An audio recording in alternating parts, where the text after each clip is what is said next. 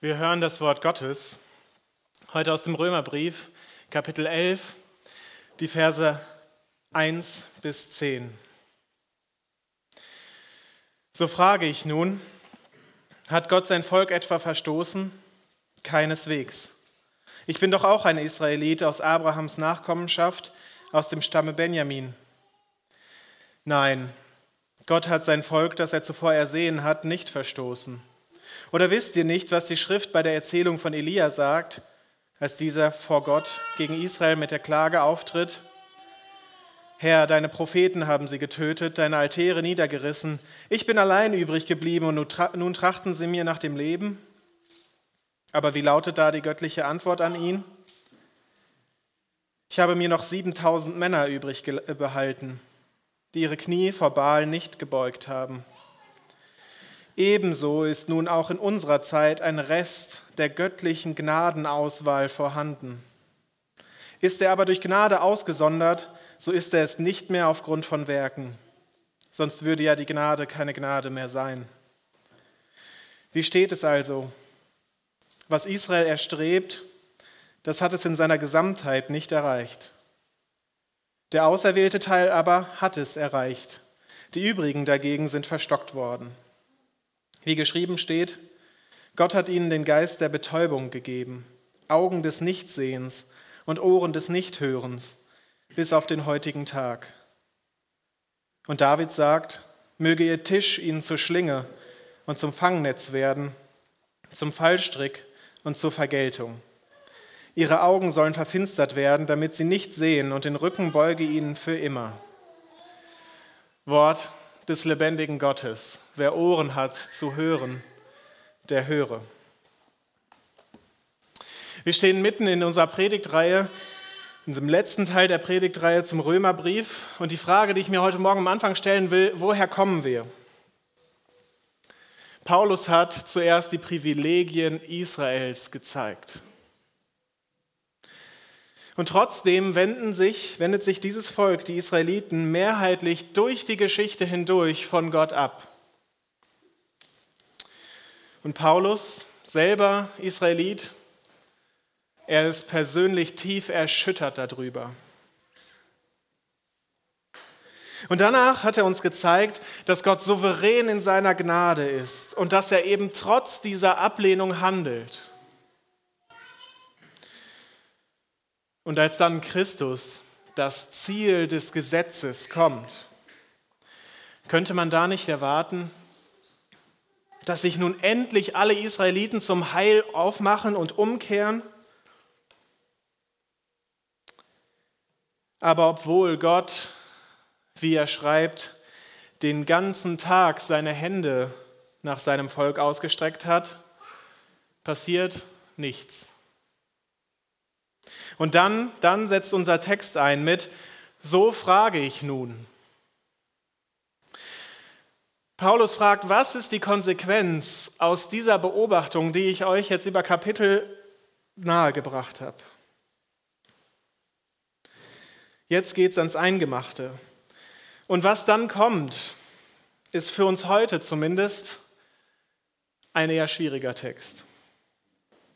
Also wer heute dachte, kommt mit einfacher Kost nach Hause, den muss ich enttäuschen. Wie gehen wir also am besten ran, diesen Text, mit dem wir ringen müssen, zu lesen? Wenn wir unseren Text betrachten, dann merken wir schnell, dass Paulus vier Fragen stellt. Und deswegen und die Lehrer äh, stimmen mir da vielleicht zu. Deswegen ist es vielleicht geschickt, sich an diesen vier Fragen entlang zu hangeln und dann zu entdecken, wie Paulus sie beantwortet. Die zweite Beobachtung, die wir machen können, ist, dass dieser kurze Text voll gepumpt ist mit Bibelstellen aus dem Alten Testament. wenn du eine Bibel hast mit guten Querverweisen oder Parallelstellen, dann findest du diese Stellen auch sehr gut leicht und äh, sehr gut selbst. Denn diese Stellen, sie erhellen uns etwas das von dem, was Paulus uns sagen möchte. Also Paulus er verhandelt hier eine wichtige Frage und zwar nicht nur, indem er darüber nachdenkt und sich fragt, was wäre denn jetzt der vernünftige Schluss daraus, sondern er nimmt seine Bibel und er ringt mit diesem Buch und fragt sich, was ist die Antwort? Und so wie der Paulus das macht, da möchte ich dich heute auffordern, das genauso zu machen. Nimm deine Bibel zur Hand, ringe mit ihr mit diesen Fragen. Mit den Fragen, die vielleicht dein Leben gerade bis ins Innerste erschüttern. Und die gute Nachricht ist, die schwierigen Stellen der Bibel, die kann man mit gründlicher Arbeit an der Bibel selbst verstehen. Dazu muss man kein Theologe sein. Gehen wir also zu unserer ersten Frage. Hat Gott sein Volk etwa verstoßen? fragt Paulus. Warum stellt er diese Frage? Weil das die naheliegende Schlussfolgerung aus all dem ist, was er uns gerade gezeigt hat. Gott hat es jahrhundertelang versucht. Sie wollten immer nicht. Und als sein Sohn dann kam, sein eigener Sohn kam, da wollten sie immer noch nicht. Also könnte man sagen, schließt, zieht Gott jetzt den Schlussstrich unter, unter das Kapitel Israel und sagt, komm, ich probiere was Neues. Diese Sache mit der Gemeinde aus allen Heiden, aus, aus allen Völkern, probieren wir das doch mal, oder? Ist Israel also endgültig raus, könnte man dem Paulus übersetzen. Hat Gott es satt? Und um das Ganze zu verstehen, müssen wir uns erstmal fragen, was heißt eigentlich verstoßen, dieses Wort, was er dort gebraucht. Und wir merken sofort, dass es hier sich um ein Beziehungswort handelt. Es ist wegstoßen, ablehnen, aufgeben, die Beziehung kündigen, könnte man vielleicht sagen. Welche Beziehung? Die Bundesbeziehung von Gott mit seinem Volk, die Liebesbeziehung Gottes zu seinem Volk, diesen Ehebund, wie ihn die Propheten beschreiben, den Gott mit diesem Volk geschlossen hat. Hat Gott also dieses Volk verstoßen? Und wenn Paulus das so formuliert, dann klingen den geübten Bibellesern jede Menge Assoziationen aus dem Alten Testament im Ohr. Es gibt nämlich Psalmen, die fragen, hast du uns denn ganz verworfen und bist du allzu sehr über uns erzürnt? Es gibt Gerichtsworte, die davon sprechen, mein Gott wird sie verwerfen, weil sie ihn nicht hören wollen, und sie sollen unter den Heiden umherirren. Die Frage, wie sie Paulus hier formuliert, sie stammt aber aus einer anderen Stelle und wir haben sie eben schon gehört aus dem 1. Samuelbuch Kapitel 12, Vers 22. Der Herr verstößt sein Volk nicht um seines großen Namens willen, denn es hat dem Herrn gefallen, euch zu seinem Volk zu machen. Und so kann man Stellen um Stellen um Stellen in der Bibel lesen über dieses Verstoßen. Und es ist verwirrend, oder? Hat er jetzt oder hat er nicht?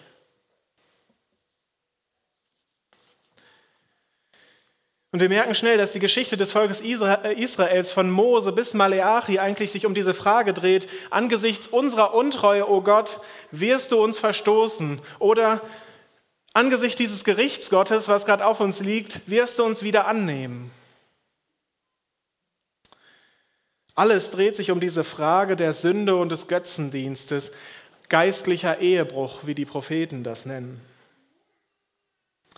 Die Frage ist, wie lange wird die Geduld des Ehemannes Jahwe noch halten? Immer wieder macht er einen neuen Anfang in dieser Beziehung. Aber jetzt, jetzt wo das Sündenproblem durch Jesus beseitigt ist, jetzt wo die Pforten der Hölle zerschmettert sind, wo der Satan entmachtet ist, jetzt würde es doch klappen, oder? Und es klappt nicht ist das das endgültige Ende dieser On-Off-Beziehung.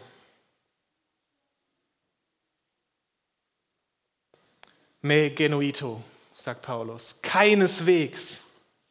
Paulus errammt, als ob diesen Grenzstein ganz heftig in diesen Text ein, als ob er einen Fluch dafür benutzen würde.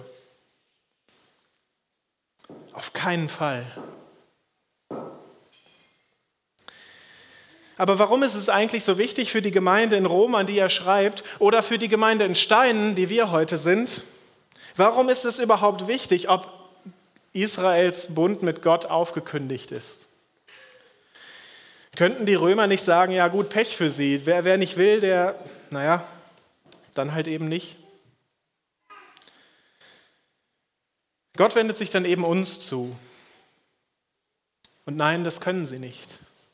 Das können wir nicht. Denn was ist, wenn die Gemeinde untreu wird? Was ist, wenn die Gemeinde in der Verfolgung ihren Herrn und König verleugnet?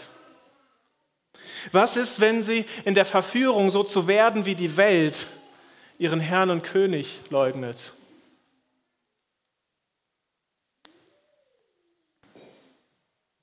Ist dann alle Hoffnung ausgeträumt? Und deswegen benutzt der Paulus hier so starke Worte. Sicher nicht. Warum ist er sich da so sicher? Warum kann Israel nicht verworfen sein? Also jeder hätte doch Verständnis, wenn das so eine Beziehung on-off ist und der eine Partner rennt immer weg, dass irgendwann auch Schluss ist, oder? Paulus sagt erstens, er selbst ist Israelit und er ist gläubig an Jesus Christus. Es gibt also mindestens noch einen Israeliten, der nicht verworfen ist, den, der Gott sucht, der von Gott angenommen und erwählt ist. Und zweitens, sein zweites Argument ist, er zitiert denselben Satz aus dem ersten Samuel nochmal, den er vorher ähm, als Frage formuliert hat und diesmal als Bestätigung. Nein, Gott hat sein Volk, das er zuvor ersehen hat, nicht verstoßen. Und wir haben gerade in der Textlesung den Kontext davon gehört. Was ist die Situation? Israel hatte gebeten, dass sie einen König bekommen, wie alle anderen Völker auch. Gott ist ihr König. Aber Israel wollte so sein wie alle anderen auch. Das bedeutet, hier verstoßen sie ihren Gott und sagen, wir brauchen nicht dich, sondern wir brauchen so eine Herrschaftsform, wie die anderen auch haben. Und wenn das erstmal so läuft, dann wird es auch bei uns wieder laufen. Und Samuel, er demonstriert ihnen mit diesem Zeichen des Himmels, was sie getan haben. Und jetzt steht dieses Volk erschüttert von diesem Wolkenbruch, der überhaupt nicht zu sehen äh, oder zu erwarten war, steht dort und fragt sich, wird Gott uns jetzt verstoßen, nachdem wir ihm so vor den Kopf gestoßen haben? Und Samuel sagt, nein, der Herr verstößt sein Volk nicht. Warum? Paulus erfasst in seiner Version dieses Verses die Begründung so zusammen, indem er sagt, das er zuvor ersehen hat, also das Volk, das er zuvor ersehen hat. Was bedeutet ersehen? Also wenn man einfach im Wörterbuch nachschlägt, es kann bedeuten Vorherwissen. Aber ist das eine Begründung an dieser Stelle? Hat Gott einfach nur vorher gewusst, welches Volk er mal haben wird? Hat er einfach nur vorausgesehen, was passiert ist? Und ich glaube, was, worauf wir hier hinaus wollen, wird deutlich, wenn wir die längere Begründung bei Samuel lesen. Er schreibt oder er spricht, um seines großen Namens willen, also Gottes Namens willen, denn es hat dem Herrn gefallen, euch zu seinem Volk zu machen. Hier merken wir, da geht es nicht nur so um Faktenwissen. Was Paulus und Samuel hier im Blick haben, ist was anderes. Es geht wieder um ein Beziehungswort. Um seines großen Namens willen. Das bedeutet, Gott hat seine Ehre an dieses Volk gebunden. Er hat ihnen sozusagen seinen Nachnamen gegeben und alles, was sie jetzt verbocken, das fällt automatisch auf ihn zurück.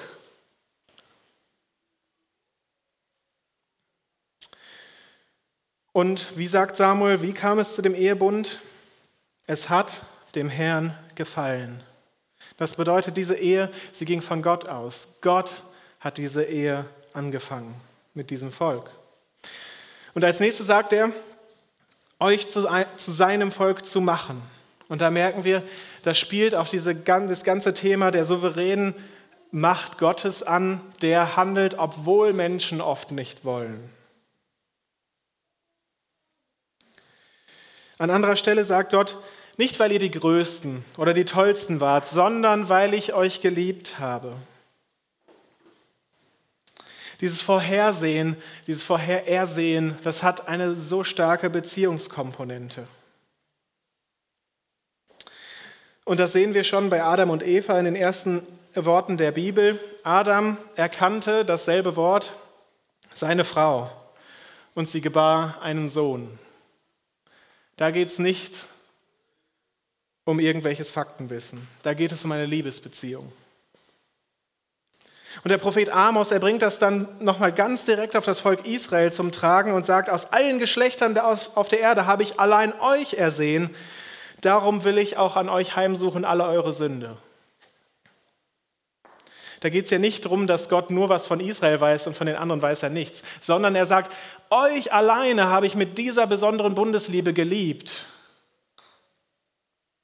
Und deswegen gehen mich eure Sünden auch was an, weil sie Unehre auf mich häufen, weil sie Gott verletzen, wie das in einer Beziehung so ist. Und wir sehen dann auch im Römerbrief, in Kapitel 8, der schon etwas zurückliegt, wie das mit dem Erwählen und dem Ersehen so zusammengehört. Da sagt nämlich der Paulus, die er vorher ersehen hat, die hat er auch erwählt. Oder wir könnten übersetzen, die er vorher geliebt hat, die hat er auch in seinen Bund genommen. Und hier sehen wir dann ganz deutlich, was das Ganze dann in dieser Frage mit uns zu tun hat. Denn wir als christliche Gemeinde, wir sind auf die gleiche Weise aufgenommen wie das Volk Israel. Wenn aber Gott Israel verstößt, wie könnten wir sicher sein, dass er uns nicht verstößt? Sind wir etwa besser? Jetzt kann man sagen, ja lieber Paulus, gut, deine Argumente, ich kann aber auch andere Bibelstellen finden. Und übrigens, du bist ja vielleicht eine Ausnahme. Aber das Volk Israel an sich, das ist verworfen, oder? Schau doch mal, wie sie ihren Messias abgelehnt haben. Und Paulus, er hat da nochmal ein Ass im Ärmel und er bringt wieder seine Bibel und, und fragt, oder wisst ihr nicht, was die Schrift bei Elia sagt? Als dieser vor Gott gegen Israel mit der Klage auftritt, Herr, deine Propheten haben sie getötet, deine Altäre niedergerissen, ich bin alleine übrig geblieben und nun trachten sie mir nach dem Leben. Der Elia, der hat vor Gott geklagt und hat gesagt, Gott, in Israel gibt es nur noch Ablehnung. Sie haben alles mit Füßen getreten, was dir wichtig ist. Elia hat gerade alleine in einem feurigen Showdown gegen eine ganze riesige Rotte von Baalspriestern gewonnen. Er hat Feuer vom Himmel herabgebetet. Er hat Regen herabgebetet, der drei Jahre nicht gekommen war. Und jetzt? Mega die Erweckung? Von wegen. Alle gehen nach Hause, machen weiter wie bisher. Und Elia wird zum verfolgten Mann. Der letzte Krieger Gottes, er muss in die Wüste fliehen. Und Elia, er sieht sich jetzt als den letzten verbliebenen Gläubigen, der jetzt auch noch verfolgt wird. Ist der Paulus auch so einer? Der letzte Mohikaner.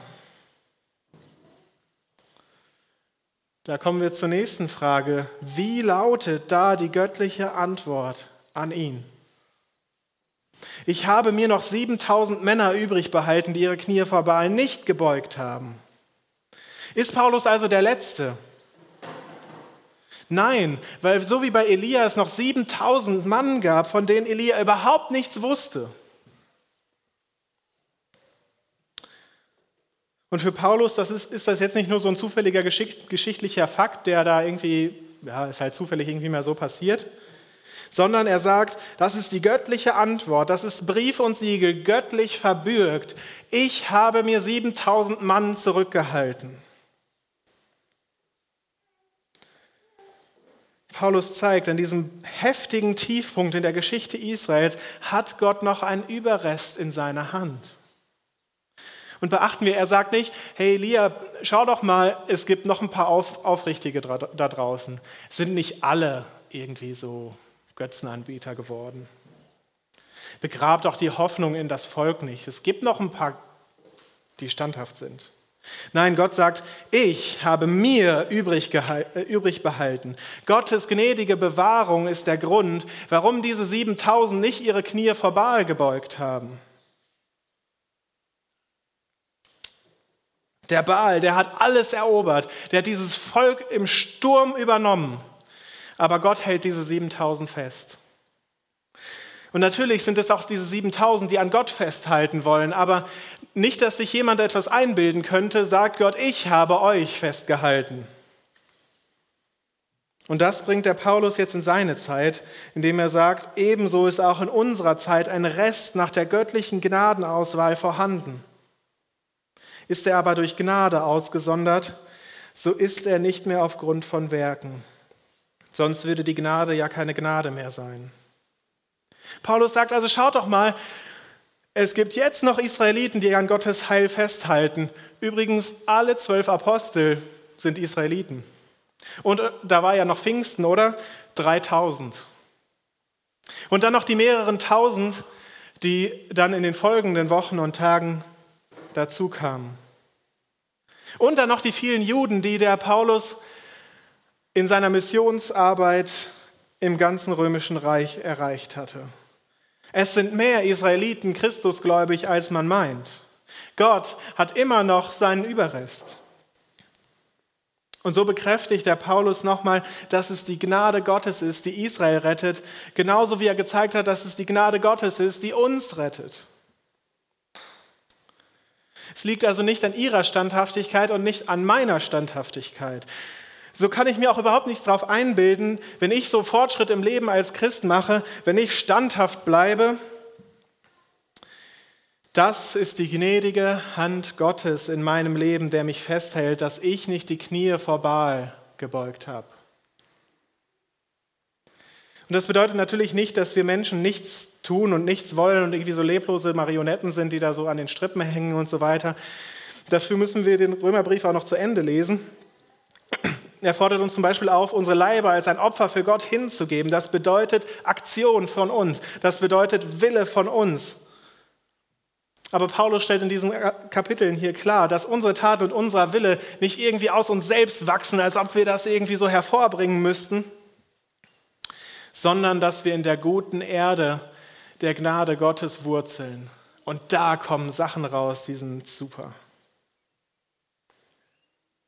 Paulus hat uns gezeigt, dass Gott immer treu ist und trotz der heftigsten Ablehnung immer einen Überrest behält.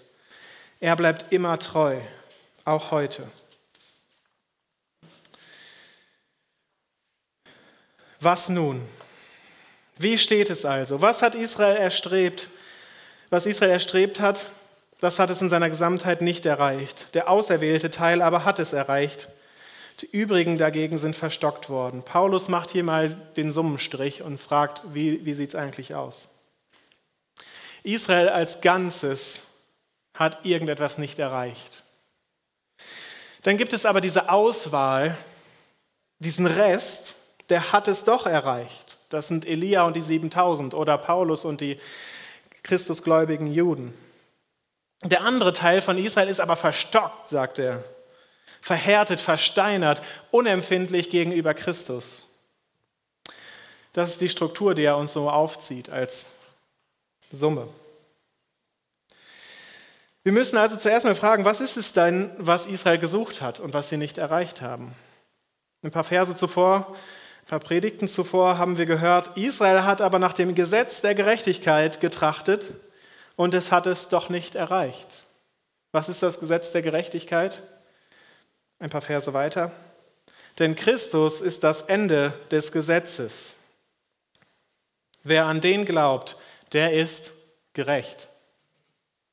Letztlich sagt Paulus also, sie haben Christus nicht erreicht. Sie wollten gerne die Gerechtigkeit Gottes erleben, aber als die Gerechtigkeit Gottes in Person auf diese Erde kam, wollten sie nicht mehr.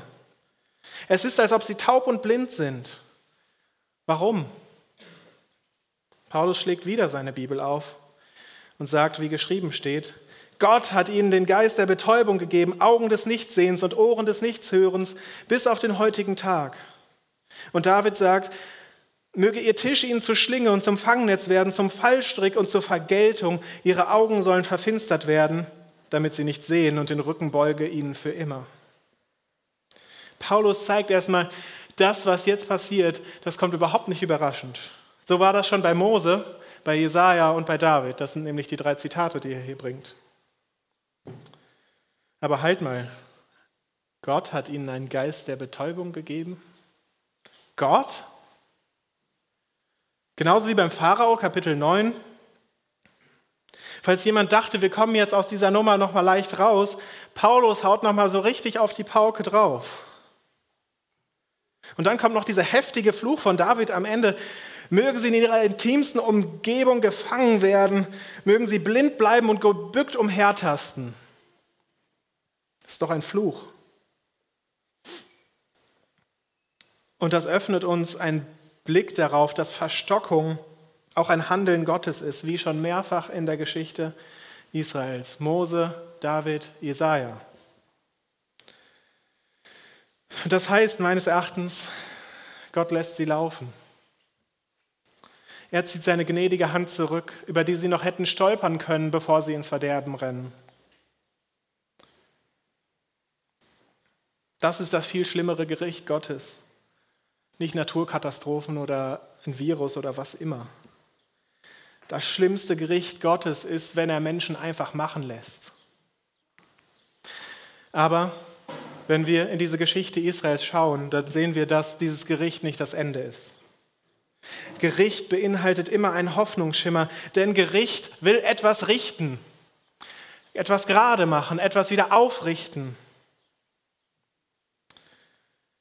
Und in den früheren Phasen führte diese Verstockung immer zum Heil.